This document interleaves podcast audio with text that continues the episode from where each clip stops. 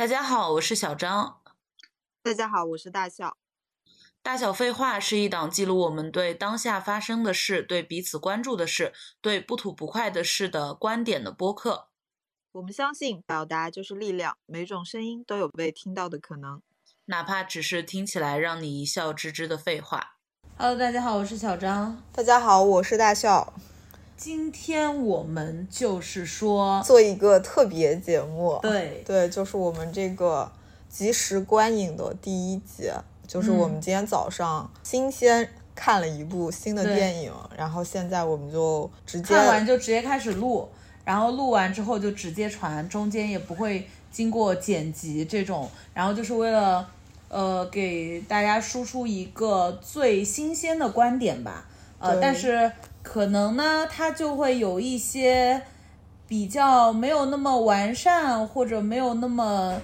像我们之前那样，可能会提前做很多准备的内容，反正主打的就是一个，呃，随意吧，好吧？对，主要是想要就是留住一下我们比较最新鲜、最直观的感受，对对所以今天这集的内容是没有经过我们太多的整理跟修剪的嘛？Yes，对，包括我们在录之前也没有进做那个太多的准备。甚至连讨论也没有。对，然后然后我们看完电影之后，嗯在讨论我们的感受的时候，然后殊不知。刚刚在录之前，大笑还说我有故意隐瞒一些我的观点，没有提前告诉你。想要收取小张的一种比较直观的反应，好啊、对就是，叫什么呃，然后惊艳所有人是吧？就准备 倒也不至于，不不一定会惊。艳我。对，主要惊艳你，针对你。然后我们先介绍一下我们今天看的这个电影啊，OK，嗯，是一个就是周冬雨新上映的一部新片，然后叫《热搜》。热搜，嗯，对这个戏的宣传力度一般般吧，反正近期嗯上映了几天以来，票房成绩也还行。对，嗯，所以我们就先简单的给大家去介绍一下这个电影的剧情吧。啊呃，但是这个可能会涉及到剧透啊，如果说不想被剧透的，可以之后再来听。嗯这个电影主要就是说一个呃自媒体的创始人，就是周冬雨饰演的这位陈妙呢，他帮自己的金主爸爸，就是给他投资的这个公司做了一个关于校园霸凌的一个视频的发散跟推广吧。嗯嗯，结果这个视频引来了一些巨大的社会反响，就导致其中的当事人自杀了。嗯在他自杀之后呢，呃，又引发出了一个性侵，就是未成年的性侵案件，嗯校园性侵案。所以，呃，当这个自媒体主编意识到自己被卷进了这个舆论漩涡，并且有可能被人家利用，成为了一个呃杀人的帮凶之后呢，嗯他就对于整件事展开了他的调查跟一个反击。对，嗯整个故事差不多就是这这样样。嗯嗯，其实我们的这个故事梗概好像也没有太剧透吧。嗯反正大概是这样的一个背景。嗯，然后我们就来聊一下看完这个电影的第一感受吧。嗯，我第一个感受就是四个字：差强人意。嗯，因为的确可能这个片子它发生的时间线也好，然后地点跟题材也好，是一个比较偏向现代社会、比较都市的都市生活的这么一个题材。嗯然后也是比较接近当代年轻人或者城市人生活一些比较靠近前端的。这个导演他之前涉猎的题材里面，通常集中在一些小的县城呀、或者是，嗯。呃，因为它本身的拍摄风格是比较有那种野蛮生存的那种气息的，就感觉他以前比较通用的那一招，在现在这个故事模式里不大能够彰显出它的优点。然后包括其实我们看这个电影是出于对导演跟主演的一个信任分数嘛。嗯。那周冬雨在这个戏里面的表演也没有能够非常好的体现一个媒体人或者是一个，就是你说他是一个嗜血的媒体人也好，你说他是一个充满了新闻责任感跟良知的这么一个媒体人也好，他的这个设定。在整个剧情里面，很多地方没有办法自圆其说，比较分裂。对，对，就你刚刚说的，我就想到，确实他的那个因为它设定里面那个学校和医院其实是算是比较偏的一个地方嘛，嗯嗯他需要从他在的城市开车过去。嗯，他，你有没有发现他学校的那个场景的质感就会比他在都市里面的质感要好很多啊？嗯，对吧？就感觉质感一下上来了，而而且包括周冬雨，我觉得他还是他的一个，他可能想去进行转型吧，但好像他的形象条件也好，还是他的演技也好，他现在还没有办法演这种偏成熟的都市女性的这种形象。我觉得周冬雨的优势，表演优势在于她对于角色那种情感上很细腻的领悟能力跟表达能力。嗯，但是，一旦进入这种你可能要运用你自己的，呃，就是对于现实生活的很多细节的理理解跟吸收，然后去传递一个正常生活的蓝图里面的生活的模样的时候，这种没有上过班或者是，嗯、就没有是非常贴地的生活经验的这样子的演员，尤其周冬雨还比较年轻，然后她凭曾经她的形象也是偏幼态一点的，是很容易给大家有一种。呃，一看就没上过班，以及小孩子模仿大人生活的那种样子，对对，就是周冬雨她可以演情绪，但她演不了那个，嗯。就是那个框架。嗯，好像是没有办法，嗯。而且你刚刚说她没有，就是这个女主角的人物塑造，嗯。就像你刚刚说的，我还想补充，就是我也感觉不到她身上的那种职业的成熟性和专业性，嗯。给人一种很靠谱或者放心的感觉，嗯，也没有，我觉得其实这个除了他表演上的问题之外，编剧的锅也挺大的。他在展现一个人是一个业内的专业人士的时候，他用非常粗暴的方法，就是让他大段的去说一些专业术语，撂一些专有的名词，好像来试图要迷惑这些就我们这种可能但是迷惑我们观众，对，但其实事实上就是正，常。尤其你作为一个内容产出者，其实你的责任之一就是把。呃，有深度并且复杂的内容传递给普通的读者或者是民众。对，而不是让我们觉得不明觉厉，对。就是我们得明呀，对不对？对，而且他这个正常人在办公场合讲话嗯。不会撂这些词儿的，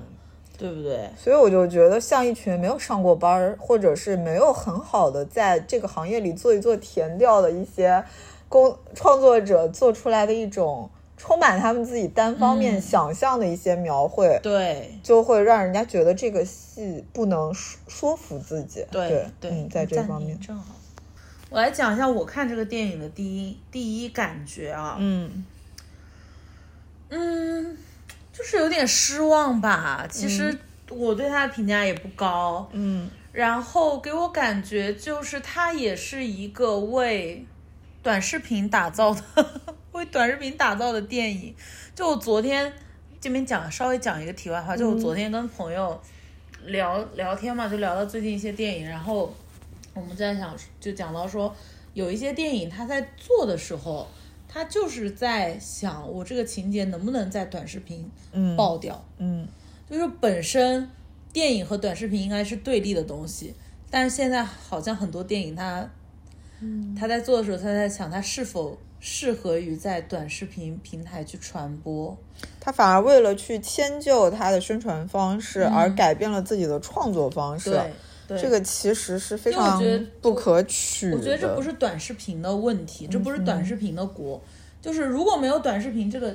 模式，也会有其他模式，就是其他的碎片式的，大家快速的去浏览信息的这样的一个模式，它就会去主动的去配合这样的平台。然后这个电影给我的感觉也是这样，就是一个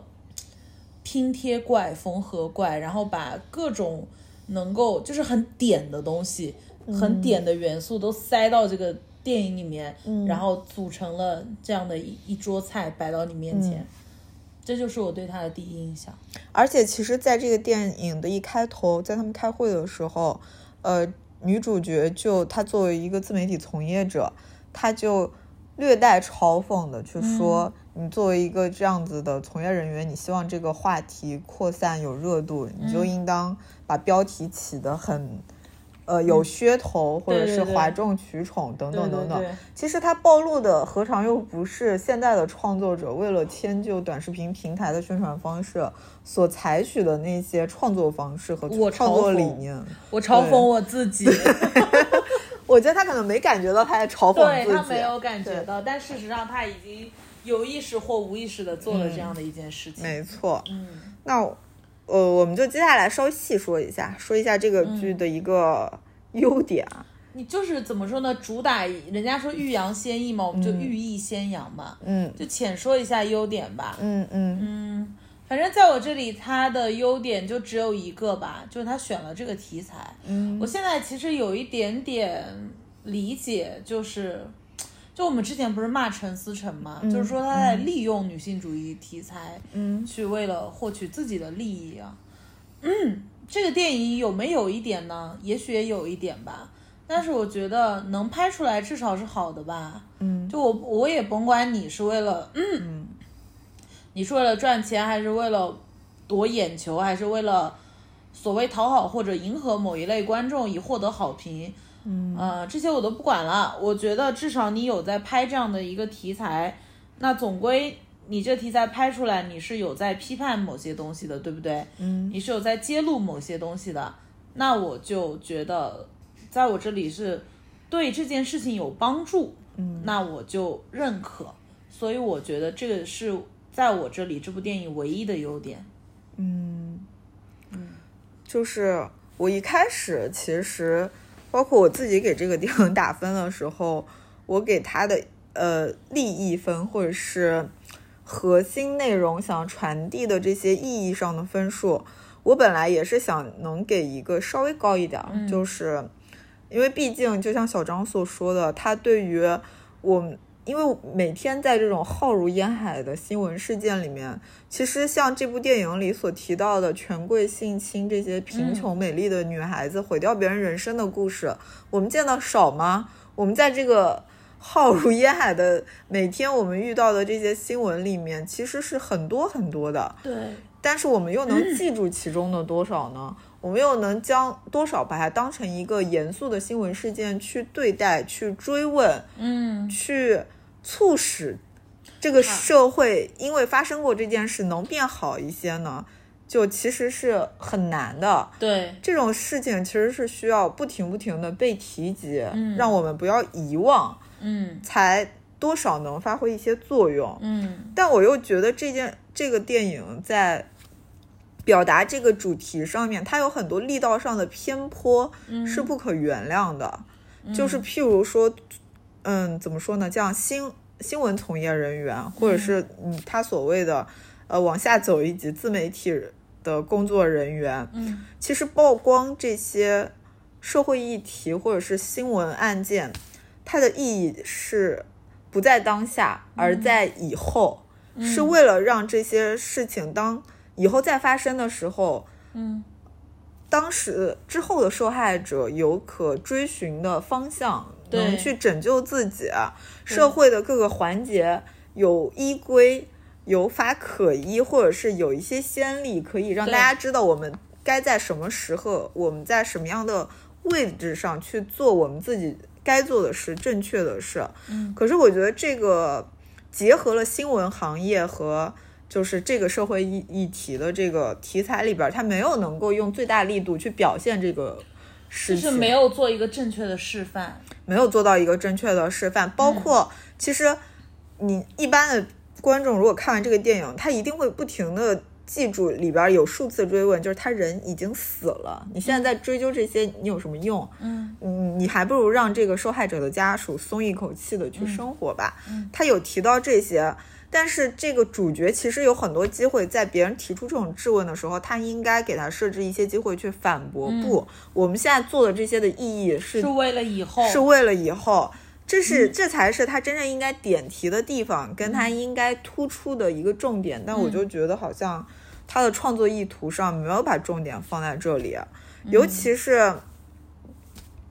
包括我们现在这个时代，新闻从业者或者是媒体人，嗯作为呃法律这些之外，另外一股监督的力量，另外一个推进社会进程的力量，它本身在现实中，它发挥到的作用，它还遗留它的专业，遗留到的这种专业性，然后以及它的社会形象已经是不停的在倒退了，就是公信力不断的在降低。对，然后你在一个好不容易你能有一个去体现、展现这个专业这一部分，展现他们的能力、展现他们的作用的时候，你没有去做到一个正向的引导吧？嗯，我觉得这个就是一个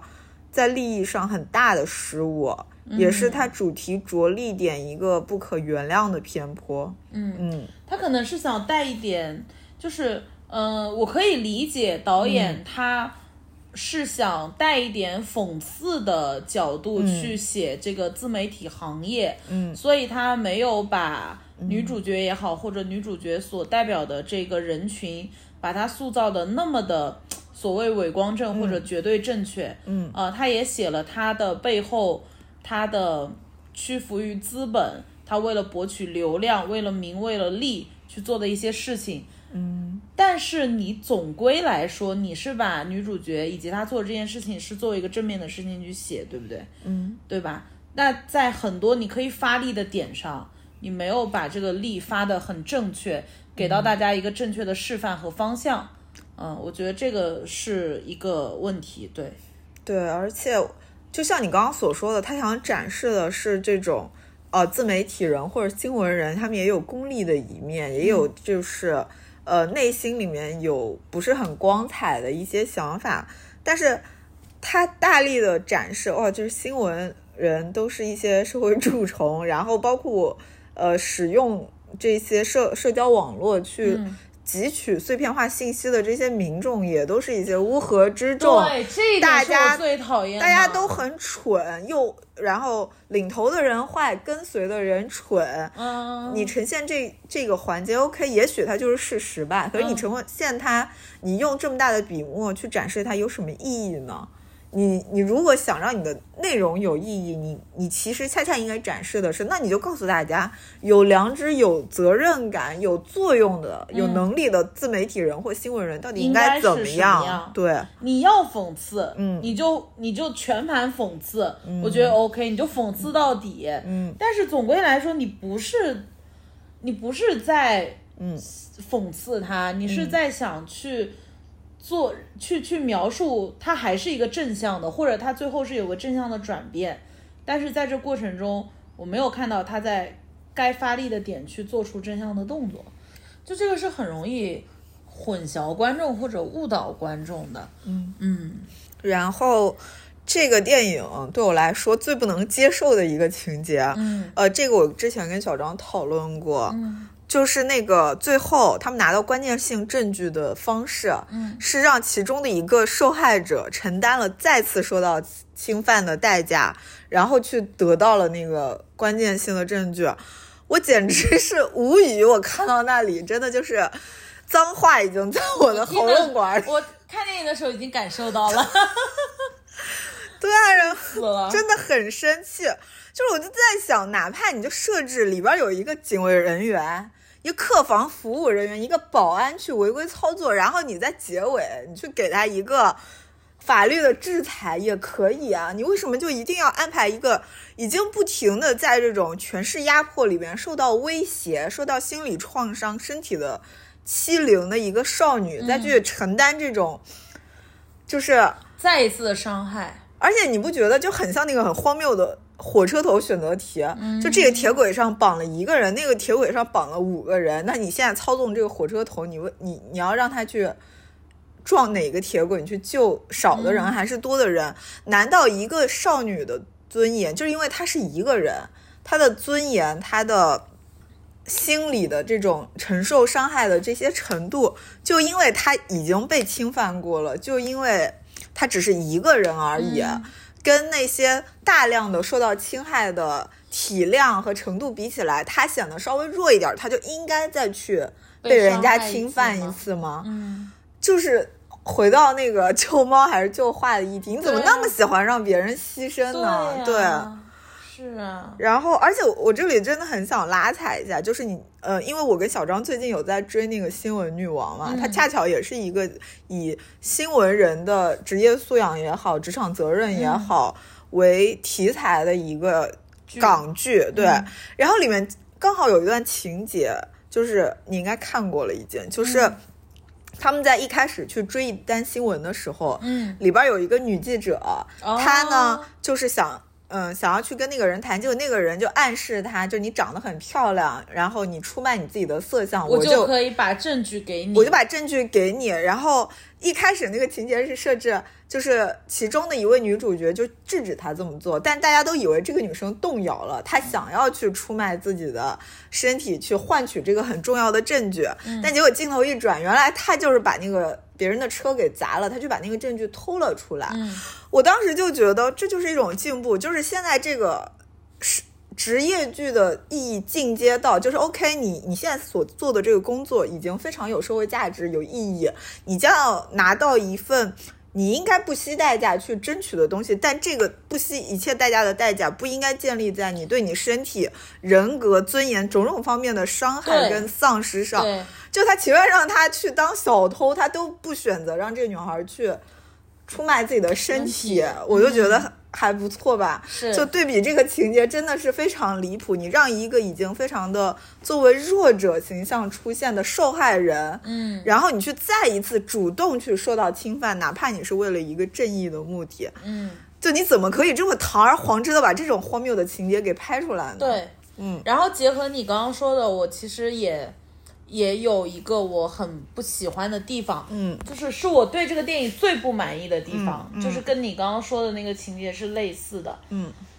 嗯，就是其实最后他们取得关键的进展，就是因为那个女生她呃选择再一次的嗯，伤害自己，再一次去以身犯险，对去献身于那个男的，嗯。呃，最终拿到证据。但是，呃，整个电影看下来，我觉得其实最勇敢，然后受到伤害最多的，其实是这个最终选择站出来的女生，叫于田嘛，嗯。是呃跳楼自杀的那个张小穗的朋友嘛，嗯。其实是是那个女生。嗯。那这个所有的电影的高光是不是应该放在她身上？嗯。最终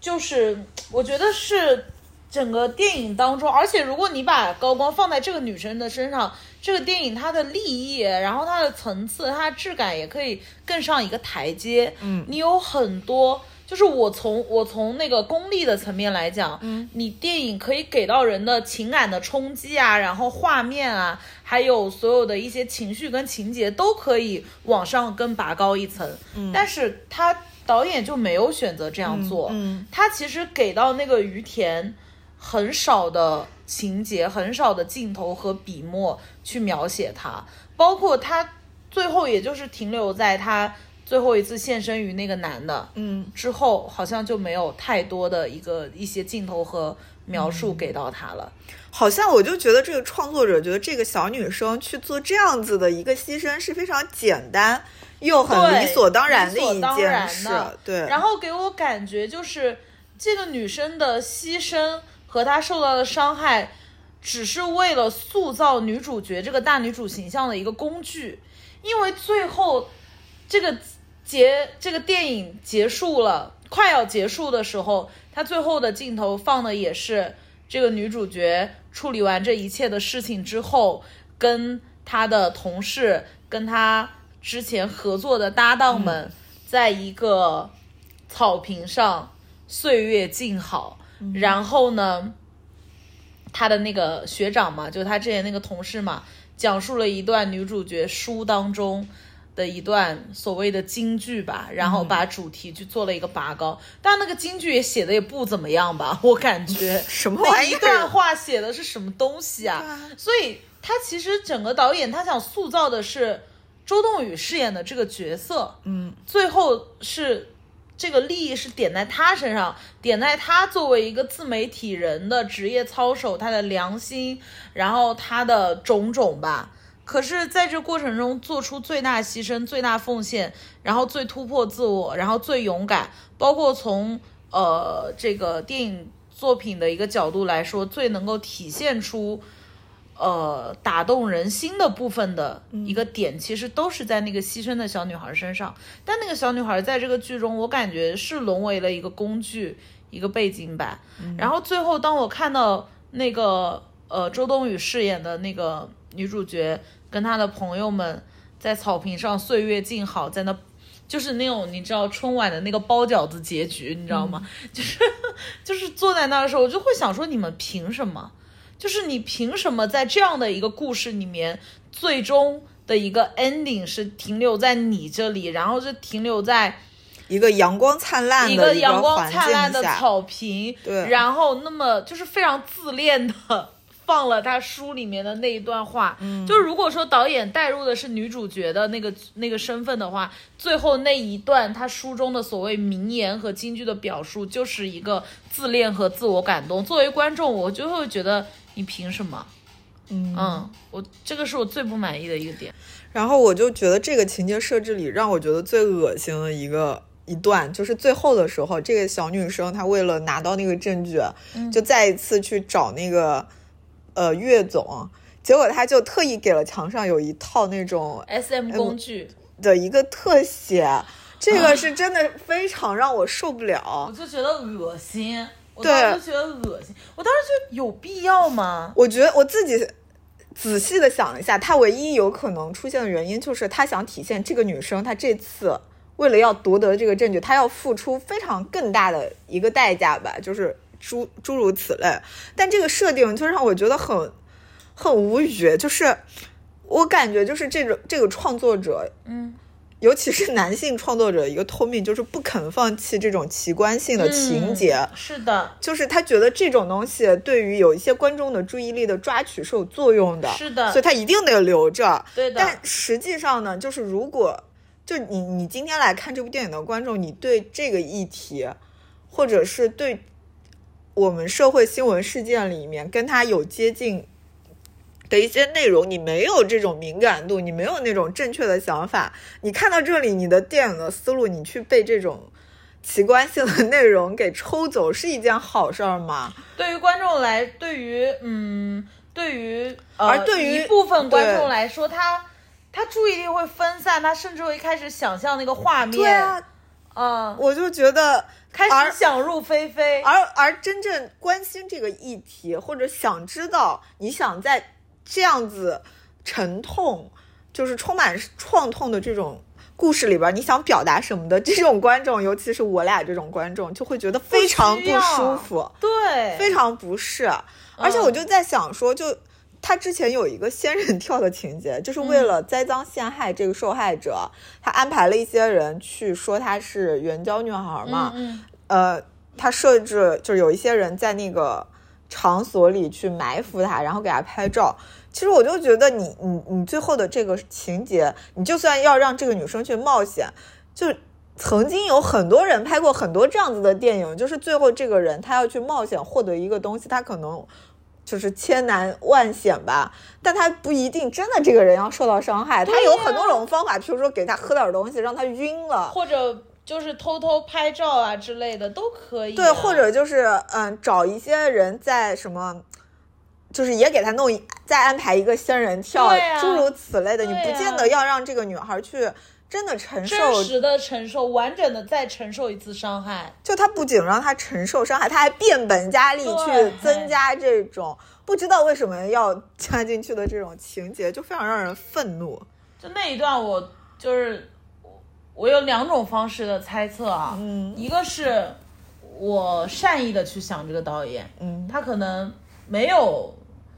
没有想故意用这个去吸引观众的眼球，他可能真的就只是为了展示这个女生最后一次遭受了更大的磨难，从而让大家更同情这个女生。然后更加去憎恨这个施害者，然后更加的去把他的利益去拔高吧。嗯，那如果他是要通过呃展示这个 S M 工具以达到我刚刚说的目的的话，我只能说这个手法非常的拙劣，嗯。就是非常的差，嗯。他就是一个非常不合格、非常 low 的导演，就是可以去拍一些网络大电影比较适合他，我觉得，嗯。然后那这还是我把它往好了想了。如果说把它往坏了想，它就是为了用这个东西去博眼球。你知道给我感觉很像什么吗？就是很像呃，以前我们有聊过，就是呃，有一些导演或有一些剧作里面去拍一个女性被强奸，然后他的镜头总是停留在女性的身上，嗯，就那个女性的受害者身上，然后去拍她的身体。那其实。你要知道，对我们观众看了，确实是他被强奸了，然后他就是他是受害者，然后也许那个施暴的人最后也得到法律的制裁了，但是他的镜头语言就是还是为了满足一些异性的视角，一些男性凝视的视角对女性身体的窥探，以及他们可以从中获得到的一些。你知道内心的满足和兴奋吧？嗯，然后那个那一套 S M 的工具的特写给我的感觉跟，呃，拍摄强奸强奸戏去拍女性身体特写的感觉是一模一样的。嗯嗯，你记不记得今年年初的那个《满江红》这部电影？嗯，当时其实，在男女角色这个议题上也引发过一些争议。嗯，就是说，嗯。就是男性导演的一些作品里，经常有一些跟剧情推进毫无关系，可是他就是一定要侵犯女性、羞辱女性的一些情节。嗯嗯，就是说，呃，好像是沈腾还是谁的那个角色，就是第一次见到那个女的，然后就那个女生的角色，女性的角色可能是一个妓女之类的，他就问他啊，什么你跟金人睡过之后是什么感受？他说他一定要用这件事来羞辱他一下。可是呢？这个这句话，这个这场羞辱戏的发生，对于你们识别这两个人的身份也好，后续情节的推进也好，一点关系都没有，没有任何的作用。他就是喜欢这种东西，他就是觉得加了这些有有意思、有趣。他就是很大一部分的男性观众的嘴替，就是就是那些男性观众。想知道的事情，想听到的东西，就是他们感兴趣、他们好奇的东西，就借由这个电影这个角色的这句台词表达了出来。我觉得他那个镜头一样，那个镜头给我的感受就是这样，他就是，就是他会给一些就是其他观众看，就是有一种。哥们儿，你看这次他可惨了，他完蛋了，就是就是这种很恶心的一些思路，所以我看到这儿，我真的就是我的身体被脏话充斥着，对呀，就是很生气，很生气，嗯，然后借由这个，我我还想说，我对这部电影里面更也很不满意的一个点，就这只是其中的一个体现，还有非常多的细节。去展示这个创作者对于女性的一个刻板印象的描绘，是非常过时而用力的土，真的很土。譬如说，他就是作为一个文字工作者、新闻工作者，他有滴滴答答的高跟鞋，然后无处不在的大红唇。周冬雨那个大红唇，除了他备受打击，淋雨那边没有，他整个的贯穿。他红唇也就算，他那个咖啡杯上的红唇特写是什么意思呢？就是，就除了让我感觉到这导演的土没有任何，没有任何，没有任何，就，是一个非常拉低水准的一个镜头。然后包括他一定让这个女性去开一辆红色大红色的特斯拉，然后给他的驾驶和其他男性角色的那种黑色的车去形成一个鲜明的对比。嗯，然后包括。他一定要给他增加一个非常软弱无能、只能拖他后腿的母亲的那个角色。其实母亲的角色，在这个剧情中也没有任何存在的意义。他这个角色没有，然后最终，因为他母亲的角色是为了凸显他有一个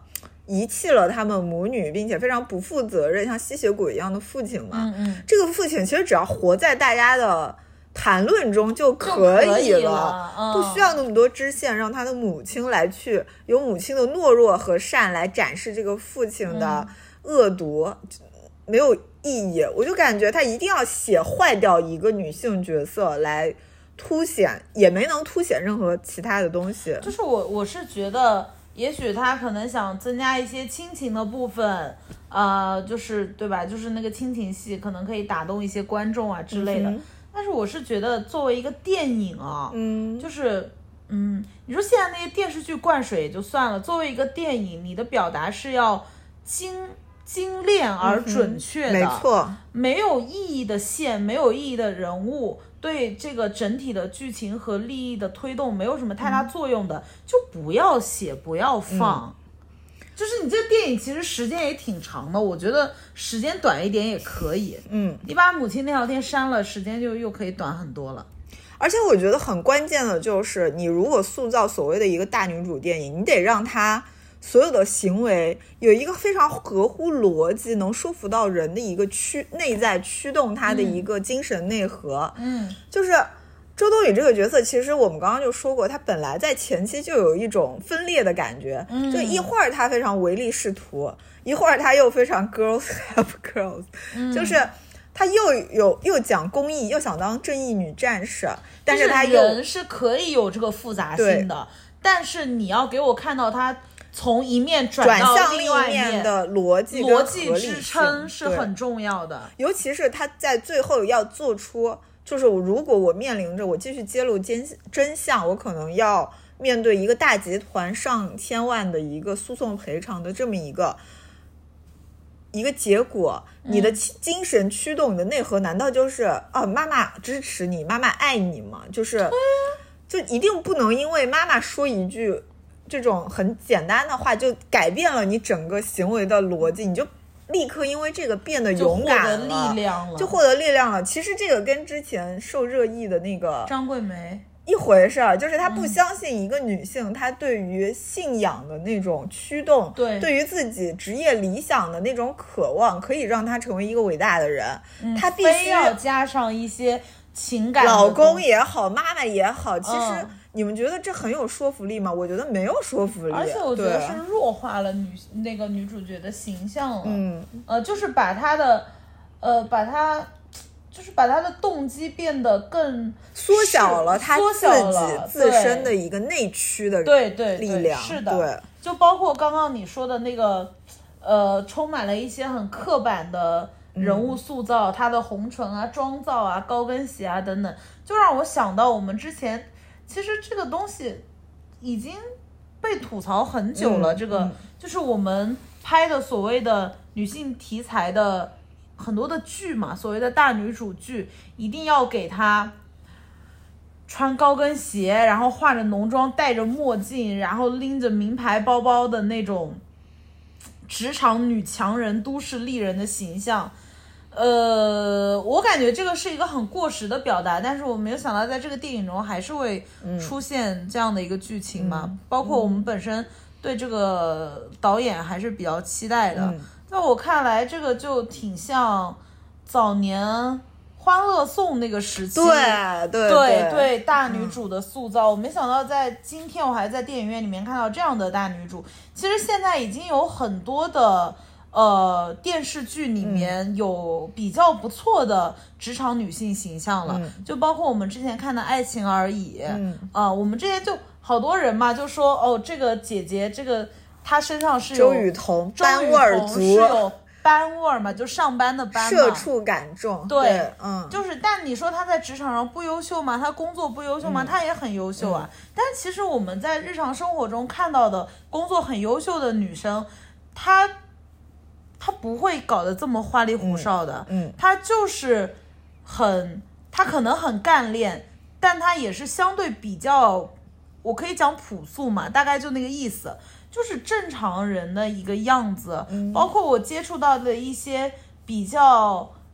高层的那种女领导、女老板，她们在日常工作的环境下，她也不是那个样子的，她可能只有在特定场合，她会是盛装出席的样子。就包括说前段时间那个《故乡别来无恙》嗯里面的那个任素汐演的那个角色嘛，她其实也是一个在职业上发展的比较不错的一个女生嘛。嗯你看有没有把她塑造成那个样子呀？嗯，嗯，所以我其实是觉得确实很过时。对，嗯，在技术，在这个一个技术性上面，我觉得有很大的问题。嗯嗯，包括说拍摄手法上面，它有很多的呃技术痕迹非常重的地方。炫技感炫技感太重，因为你这个电影你不该这样拍的，对你应该把它拍的很平实的，然后很真实的去展露，因为它就是一个，就实际上你想讲的那个主题是一个比较深刻而沉重的一个主题，你不要把一些很浮华的商业的东西加注在这个电影里面。嗯、我觉得这个是非常减分的。然后另外就是，嗯，在体现热搜的一些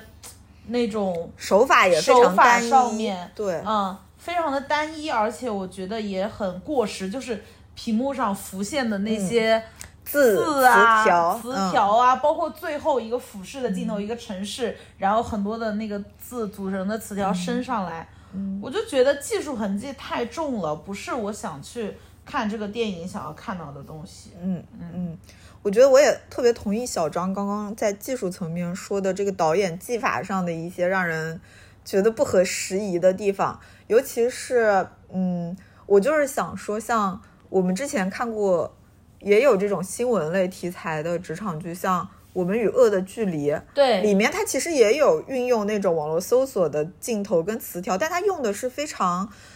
巧妙或者是少量的，对，它用的很克制，嗯。对，然后包括在那个剧里面，其实大家可以看到贾静雯那个角色，嗯她也会是一个上上班的时候化着浓妆、涂着红唇的女性，嗯。但是她有自己说自己的创作思路，因为她是一个丧有丧子之痛的妈妈，嗯。她为又在职业上非常的要强，自尊嗯心很强，她为了展示自己依然能保持专业的工作状态，所以她才会。呃，每天画一个红唇去因上班，为他要掩饰自己脆弱的样子，嗯，我觉得她配合她的故事线，这些妆造什么的，就是非常有逻辑的，而不是一个喧宾夺主，先让你对于他的造型，对于他走路的样子，对于他拎包的姿势去硬去产生一个对职场女性形象的联想，而上来就是咔咔一顿那个都市绿都市丽人秀那种感觉啊，对，而且包括其实我是觉得拍都市类题材当然是有难度的，因为它贴近我们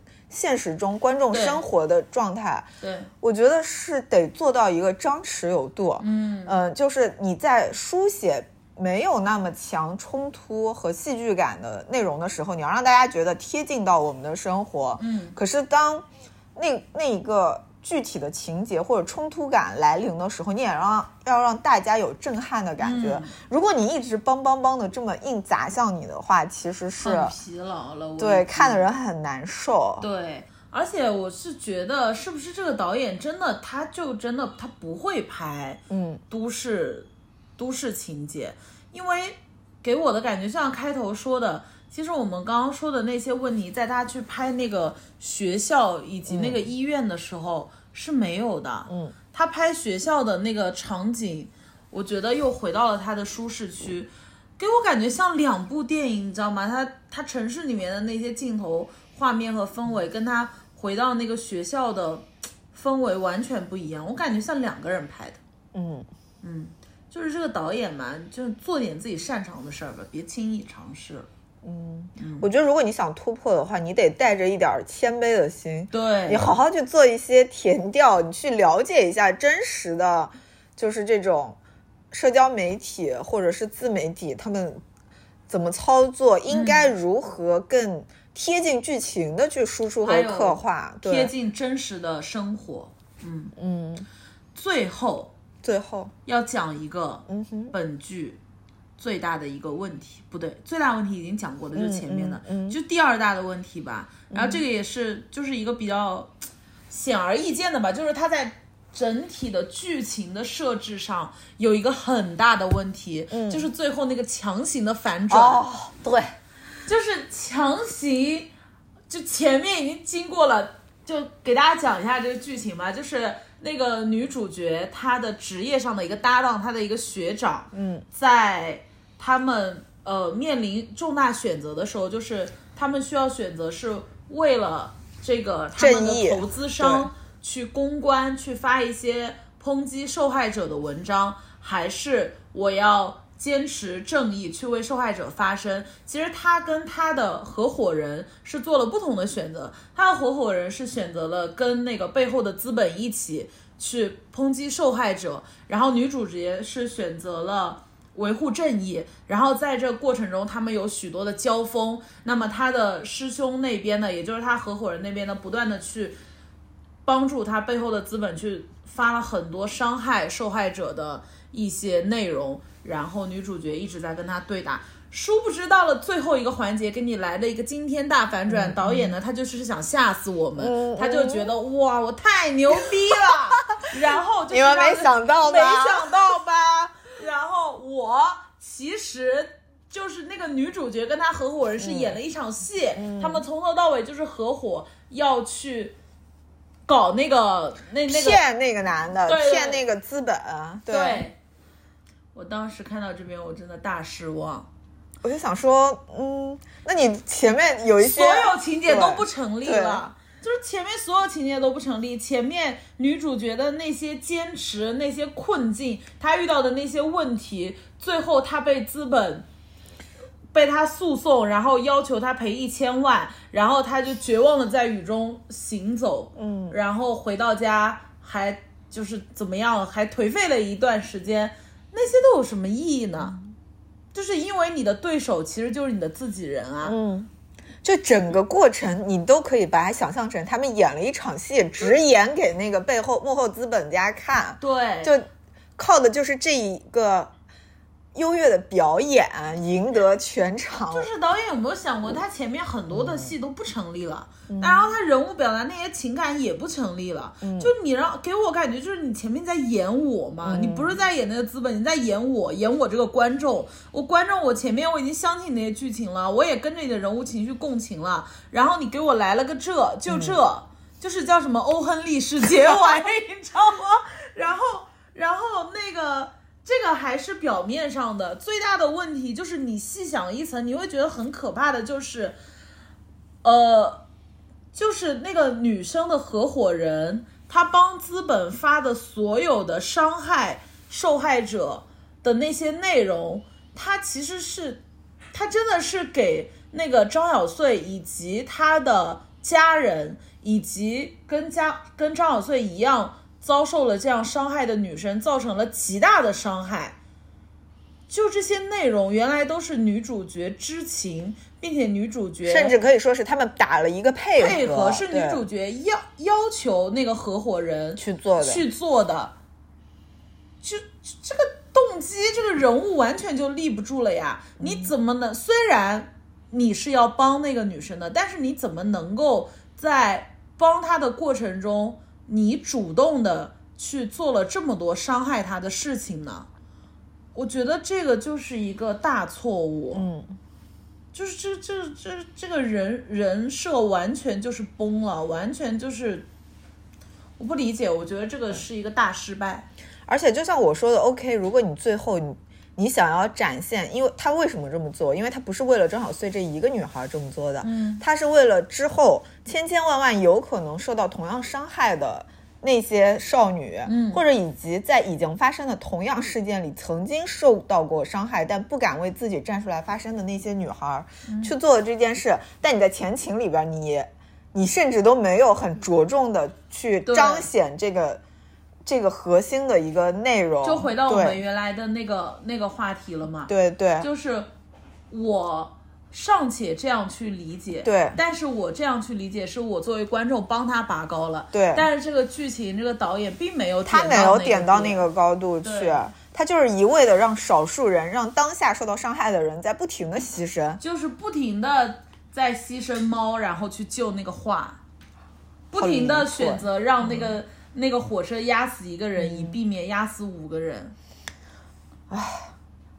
总而言之，一句话不喜欢这个，越说越不行，好气啊！嗯嗯。然后最后我就是想说，就是这些年来市场看见了女性消费者的声量，嗯，看见了他们的一个消费的能力，看见了这个市场这个盘子有多大，所以阿猫阿狗都跑出来蹭这些女性热议题的一个热度。大家都想成为陈思诚，都觉得自己能占着便宜。但事实上呢，他们自己占没占着便宜我不知道，反正是给我们够添够堵了，就是挺恶心就挺恶心的。对对，嗯。那就回到我们之前录播客有有一期播客讲的那个观点嘛，就是曾经，嗯，曾经的电影，电影也好，剧也好，他是看不见女性的，嗯，他眼睛里面根本就没有女性，嗯。至少他现在眼睛里面有我们这群人了，嗯，不管是他他是图我的钱，还是图我的啥，嗯，他至少看到了，嗯，那以后能不能再往前走一步呢？就是我看到了，然后呢，我知道你你们想要什么，嗯，我为了赚你的钱，我给你这些，嗯，目前是这个阶段，嗯嗯，那以后能不能变成说我真心的想去替你讲一些话？我真心的去了解你的想法，真心的去尊重你，然后帮女性群体去表达一些东西，从而改变一些事情呢？你不需要真心的尊重我，或者是想要帮我发声，想要帮我改变世界，你只要真心的屈服我，真心的怕我，真心的想要讨好我就可以了。我的要求就是他妈的这么简单。哎，大夏老师还得是你呀，真的。我根本不求你说什么，你你来理解我，来真的能尊重我。你想赚我这份钱，你就好好收收拾收拾你那些奇思妙想，你认认真真的钻研钻研到底。你想赚钱，你要给我看到你想赚钱的诚意呀。没错，对，谦卑一点儿，对不对？电影票我们已经买了，钱他已经赚到了。对，但我们会打两个差评。嗯，完了发这一期节目，以泄我们心头之恨，真是气死我了。对。好啦，那本期关于这个热搜的一个及时放送 就到这里，就到这里。我也不知道前面为什么要加一个环节，还要说一下它的优点。我没有说吧？有说吗？你说啊，你说我们要先说一些优缺点啊，然后你说，但是我想不到优点，要 然后你说，要不然你说吧，然后我硬想了一个。对不起，对不起，感觉只是为了 balance 一下这个内容，整个播客这个结构的完整性啊。行，不需要。好，就是没有没有胜利，全是败笔。有个高中生从大楼跳下，伤重不治。有个父亲看着新闻指责这个高中生的不是，然后他对他儿子说：“自杀是不孝的，赶快去念书，还要靠你养的。”有个校长得知校内有个学生寻死，马上联络电视台，请求不要公开学校的名字。有个网友看到这则新闻，马上 PO，谴责少年逃避现实的留言马上多。有个路人曾看到被殴打的死者，死者看着路人，路人只是看着死者。有群记者对死者的双亲。穷追不舍，问说儿子死了会不会觉得不舍？而有个官员则是把这件事当消遣，因为可以转移他那绯闻的焦点。刑警在现场发现死者虐猫的照片，上面写着你要以死来作为道歉。凶手不止一个，死者不止一个，被害的加害者，加害的被害者，人们何时开始如此彼此对待着？受伤的人不止一个。伤害的人不止一个，有些伤看不见的，人如此彼此。来着，生前被霸凌的新闻登上版面。有个妈妈觉得无聊，就把报纸翻面。她小孩吵着要走，她叫他不要插嘴，然后牵着小孩的手在超商里插队。有个少年看着自己的前辈用马桶冲走，旁边的同学围着他喊着凶手。他回到家里发现脸书被人灌爆，有个留言写着干你杀人犯操。他爸问他为何要逼同学走上绝路，他说他只是看不惯人欺负动物。他爸说算了，重点是把大学考。到那天夜里，他看着手腕，拿起了小刀。有群女孩笑着讨论那割腕的少年，有一个说死了也好，长得很讨厌。有名刑警听着他们对话打了冷战，他在想这些人是没杀人的杀人犯。凶手不止一个，死者不止一个，被害的加害者，加害的被害者，人们何时开始如此彼此对待着？受伤的人不止一个。伤害的人不止一个，有些伤看不见的，人如此彼对待。待着。前往礼堂，但步伐很勉强。他受邀针对校园暴力做一场演讲，身旁经过的学生，他们笑容洋溢。他不确定那是否只是种防御。他想起自己的女儿也正值这岁数，而有些热情在这个年纪就结束。他自认和女儿相处得很好，没太多争吵，但也会担心对他其实所知甚少。有个老师边抱怨学生，边带着他到会客室，他感觉到自己的耐心正在被测试。老师模仿起侦探说，犯人只有一个。刑警心想，错，犯人不止一个。有些指纹没留下，那致命伤没多大，而死者不说话，案件布幕已落下。凶手不止一个，死者不止一个，被害的加害者，加害的被害者，人们何时开始如此彼此对待着？受伤的人不止一个，伤害的人不止一个，有些伤看不见的人如此彼此对待着。